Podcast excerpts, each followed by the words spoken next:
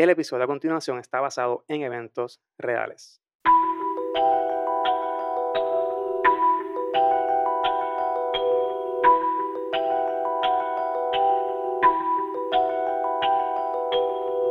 Hola, esto es El Lío del Caso, un podcast basado en eventos reales. Yo soy Héctor Omar Álvarez y me puedes seguir en las redes sociales como Héctor ALV en Twitter e Instagram o puedes acceder a héctoralv.com.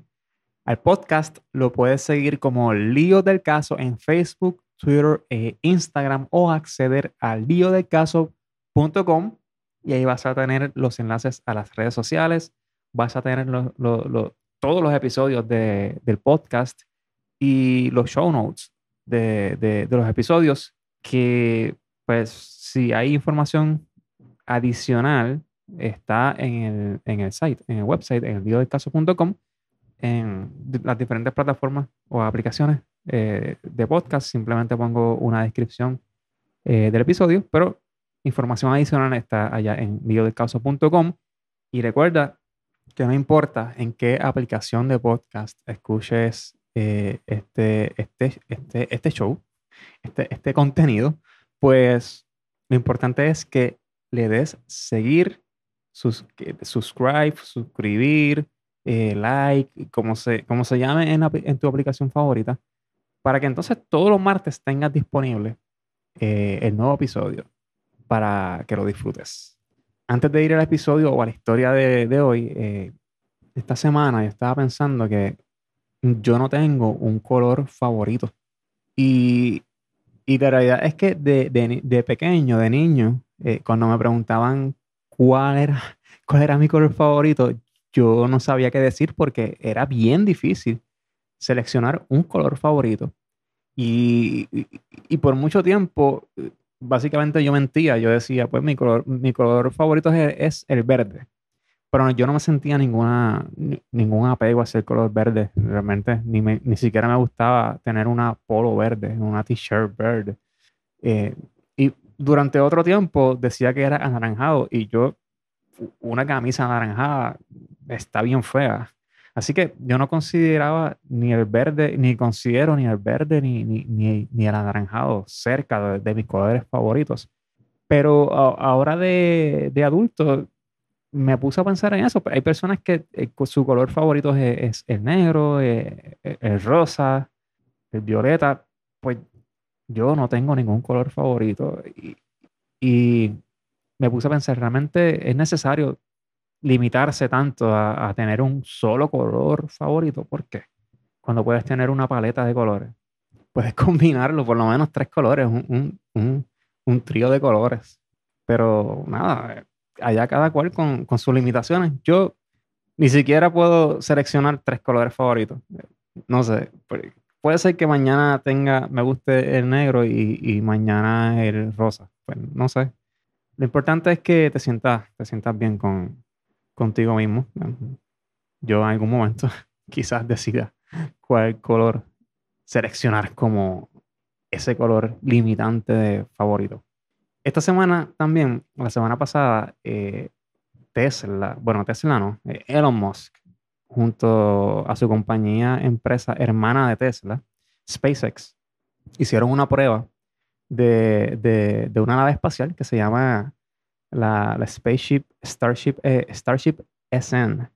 Y esta nave espacial la llevan probando hace bastante tiempo. Primero ya llevan como 11 prototipos, 11 eh, naves, eh, son, eran como 7 o 8 prototipos que hicieron diferentes pruebas. Y en las últimas pruebas que han hecho, las 9 y la 10, si no me equivoco, 8, 9 y 10, y ahora hay una 11, pues fueron pruebas de altitud. E, esta nave es la, es la que eh, eventualmente SpaceX eh, va a, utilizar para llegar a Marte con tripulación, si no me equivoco. Y pues están haciendo, haciendo pruebas de altitud. O sea, llega hasta la atmósfera y baja. Y lo importante es que esta nave aterrice bien. Y, y, esa prueba es la que estaban haciendo.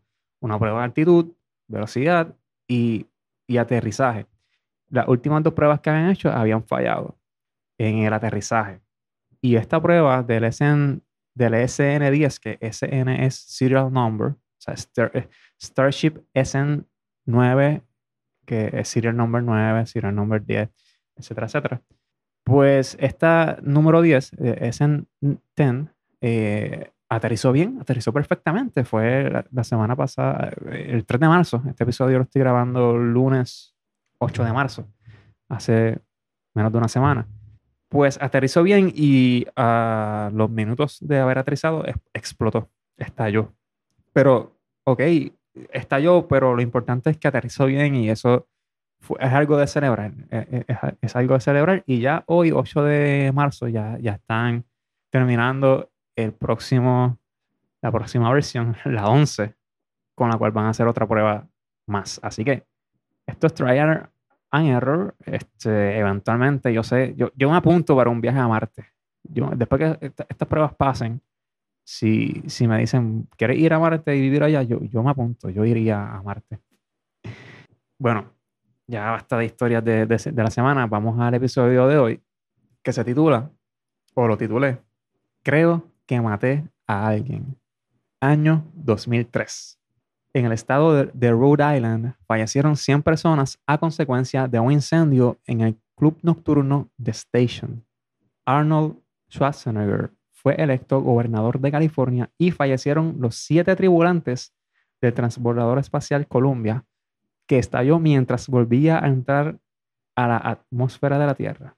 Mientras tanto, en California, una madrugada de copas terminó en, tragedia. La policía encontró el cuerpo de Lana desplomado sobre una silla. Tenía un disparo que atravesó su cuello y su cabeza. En el suelo y debajo de una de sus piernas había un revólver. Lana Jean Clarkson fue una actriz y modelo californiana. Durante la década de los 80 tuvo roles principales en las películas Death Stalker y Barbarian Queen 1 y 2. Además, tuvo apariciones especiales en varias de las series más populares de la época como Three's Company, The, Jeffersons, Knight Rider, Who's the Boss, The A-Team y Night Court. A mediados de los 90, Lana se dio cuenta que vivir de la actuación no era viable y comenzó a intentar otros medios para generar dinero. Montó un sitio web en el que vendía DVDs autografiados e incluso tenía en mente hacer comedia. De hecho, yo también tengo en mente hacer comedia. Un día de estos voy a hacer un stand-up. Eh, cuando, se acabe la cuando se acabe la pandemia, eh, yo, yo, yo, voy a hacer un stand-up. Pero lo voy a hacer, ¿sabes qué? Voy a ir a México. Voy a ir a un, a un lugar de estos que hacen stand-up comedy y me voy a trepar a hacer un stand-up. Lo, eh, lo voy a hacer la primera vez e internacional. Eso va. De hecho, según su publicista, Clarkson estuvo trabajando una rutina de stand-up. En el 2001, aceptó un trabajo como anfitriona en House of Blues, una cadena de restaurantes estadounidense que además cuenta con salas de concierto para música en directo. La noche del 2 de febrero de, 2003, Lana estaba siendo adiestrada para trabajar en la seguridad de uno de los salones privados en el restaurante. Ese día conoció a Phil. Ese salón, de hecho, ese salón se llamaba eh, The, Foundation Room, un salón VIP de, restaurante. Harvey Philip Spector era un productor musical y compositor. Produjo dos álbumes, le produjo dos álbumes al ex Beatle George Harrison Además, una gran lista de artistas, han comentado que fueron influenciados por las técnicas y sonidos que Phil popularizó. Entre ellos están grupos como los Beatles, los Beach Boys y My Bloody Valentine. Phil llegó a House of Blues e intentó entrar al Salón Foundation, en el que se celebraba una actividad privada para clientes VIP. Al al ver que Phil no tenía la, pulsera, que lo autorizaba a entrar al salón, Lana lo detuvo. Phil le contestó, le cuestionó la razón por la que le estaba impidiendo el acceso y le preguntó, ¿tú no sabes quién yo soy? Una compañera de Lana le indicó que él era Phil Spector, un multimillonario productor, productor musical que además era miembro VIP del Foundation Room o del Salón Foundation Así que inmediatamente le, encontraron un lugar en el, salón. Lana atendió toda la noche a Phil y a su acompañante, una chica de nombre Sullivan, que se mostró incómoda con la actitud de Phil hasta que en un momento de la noche Sullivan abandonó el lugar. Básicamente lo que, lo dice el caso es que, que, que Phil estaba ingiriendo mucho alcohol y, y le decía a Sullivan que, que, también tomara y ella no quería ingerir alcohol esa noche o simplemente no, no le gustaba. Y se sentía incómoda con eso, con la actitud de él. Estaba, él estaba molesto porque ella no estaba acompañándola a tomar, que eso me, eso me recuerda a algo. me recuerda, me recuerda a ciertos momentos de mi vida. Eh, y entonces, pues, ella se molestó y, en un momento él le dice, pues mira, pues vete, que el chofer te lleve. Y entonces el chofer de Phil la llevó a la casa y volvió al, restaurante, a House of Blues, a, esperar que entonces su jefe terminara su, su noche de pariseo. Mientras tanto, a eso de las 2 y 20 de la madrugada, Lana aceptó la invitación de Phil para que lo acompañara a su casa. Para una de las compañeras de trabajo, Lana actuó de manera extraña durante el evento.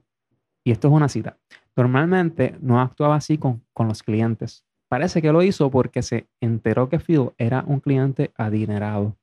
Esta misma compañera dijo que Phil estuvo coqueteando con ambas y que las invitó a su residencia y que ambas lo rechazaron en ese momento.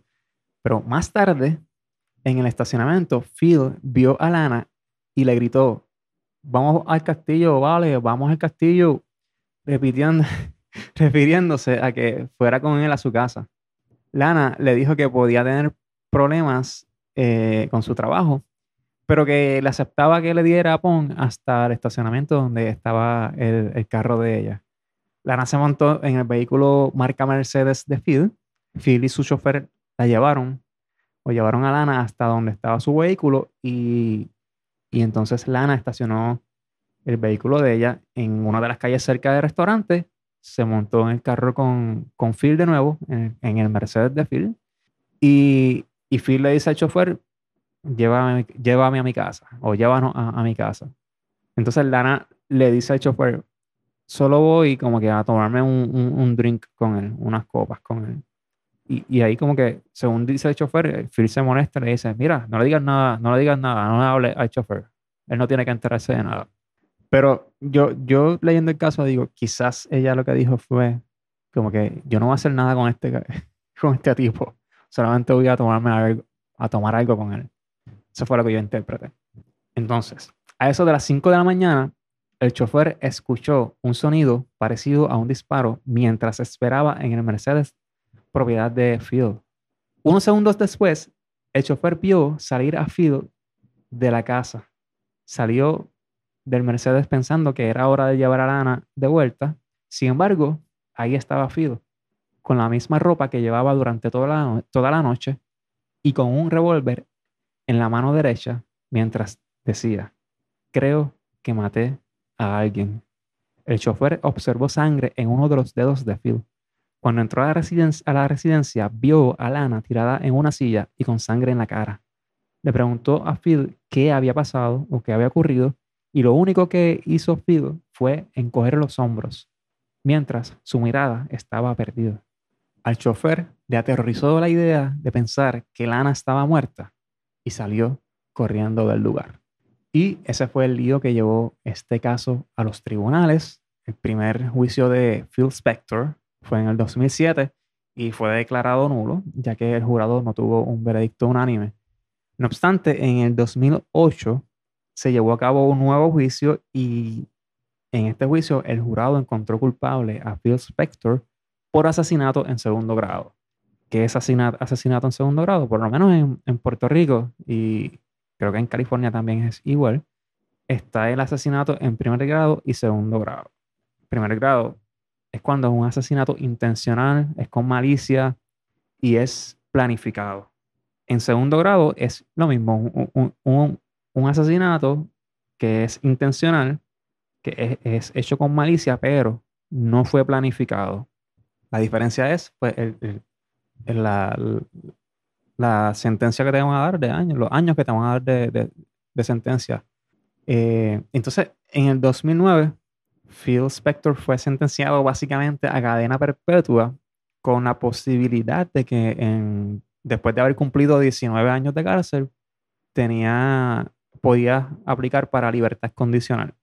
Eso iba a pasar, esos 19 años se iban a cumplir en el 2024. Sin embargo, el 16 de enero de 2021, Phil Spector falleció en prisión a la edad de 81 años, a pesar de que padecía varias condiciones, entre ellas papilomatosis laringea. Lo dije bien, papilomatosis laringea, que es una enfermedad eh, respiratoria asociada con el virus del papiloma humano. Y posiblemente pues tenía también Parkinson. Eh, sin embargo, pues una de sus hijas atribuyó la muerte a complicaciones de, de COVID-19. Y pues ya estaba viejito, ya tenía 81 años, pagó, pagó lo que hizo. Eh, creo que morir en la cárcel de esa manera, enfermo, solo, pues era, no, no, no quita el sufrimiento de la familia, de, de la víctima, pero qué bueno que pues murió así después de haber matado a una persona totalmente inocente. Ese fue, este fue el episodio de, de, esta semana. Un poco deprimente. No, realmente yo no conocía a esta, esta actriz. Quizá la vi, quizá la vi en algún, alguna de estas películas y series, pero no, no, no tengo un recuerdo de, de ella. Phil Spector, realmente vine a conocer de él cuando salió una noticia de que murió. Me enteré por Twitter, murió esta persona. Y, y pues buscando información de quién era, pues me encontré con, con lo que había pasado y me puse a leer el caso de el caso que, que, hubo contra él y pues nació este episodio. Así que esto fue todo por el episodio de hoy. Nos escuchamos en el próximo episodio de El Lío del Caso, un podcast basado en eventos reales. Recuerda que puedes seguirme como Héctor ALV en Facebook, eh, perdón, en Twitter e Instagram y al podcast sí lo puedes conseguir en Facebook, Twitter e Instagram como El Lío del Caso. Nos escuchamos en el próximo episodio. Bye bye.